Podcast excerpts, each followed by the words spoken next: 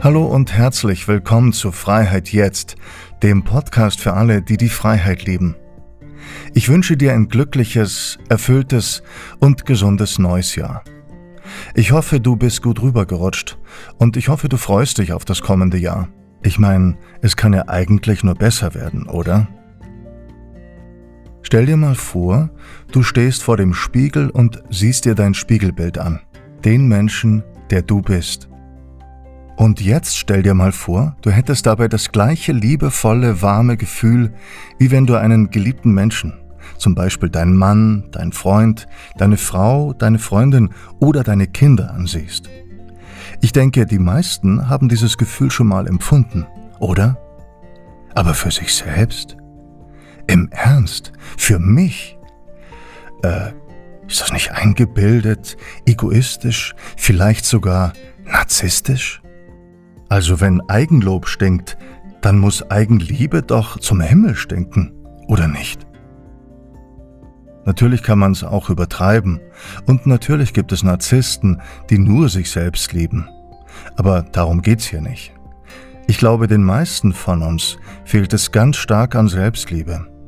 Ich glaube, sehr viele haben ein eher negatives Selbstbild von sich. Es fällt ihnen viel, viel leichter, andere zu mögen und zu lieben als sich selbst. Also ich glaube, dass es im Leben nicht viel mehr zu erreichen gibt als das, dich selbst wirklich zu lieben, deine guten wie deine vielleicht schwierigen Seiten, in guten wie in schlechten Tagen, für immer. Stell dir mal vor, du hättest permanent Schmetterlinge im Bauch, wegen dir. Naja, und wenn da auch noch jemand anderes ist, ein Liebespartner, Kinder, die Natur und so weiter, großartig, noch mehr Schmetterlinge. Wir alle haben unbewusst negative Glaubenssätze über uns abgespeichert, übernommen oft von unseren Bezugspersonen in der Kindheit, die unser Selbstbild und unsere Selbstwahrnehmung und damit unser ganzes Leben beeinflussen.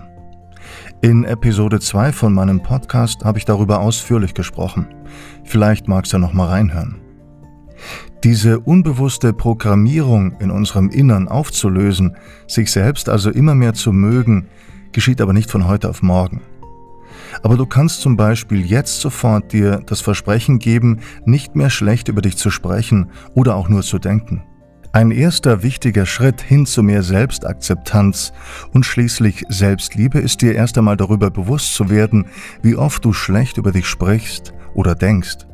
Wenn du das dann beim nächsten Mal bemerkst, dann kannst du seine Gedanken sofort beenden und zum Beispiel Ich bin okay, so wie ich bin oder Ich mag mich so, wie ich bin. Oder Ich liebe mich so, wie ich bin. Liebevoll zu dir selbst sagen. Um diesen Prozess zu unterstützen, beziehungsweise wie man heute ja gerne sagt, zu boostern, habe ich dir wieder eine geführte Meditation aufgenommen, dieses Mal eben zum Thema Selbstliebe. Und damit du dir nicht immer diese Anleitung vorher anhören musst, habe ich Episode 26 wieder in zwei Teile aufgeteilt.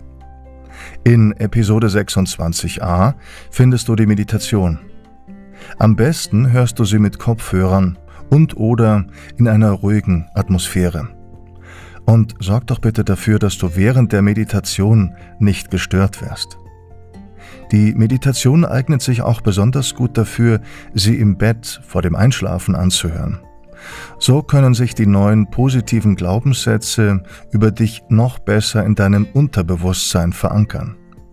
Und eine Hand liebevoll auf dein Herz zu legen und mit dir in Kontakt zu gehen während der Meditation verstärkt den Effekt zusätzlich.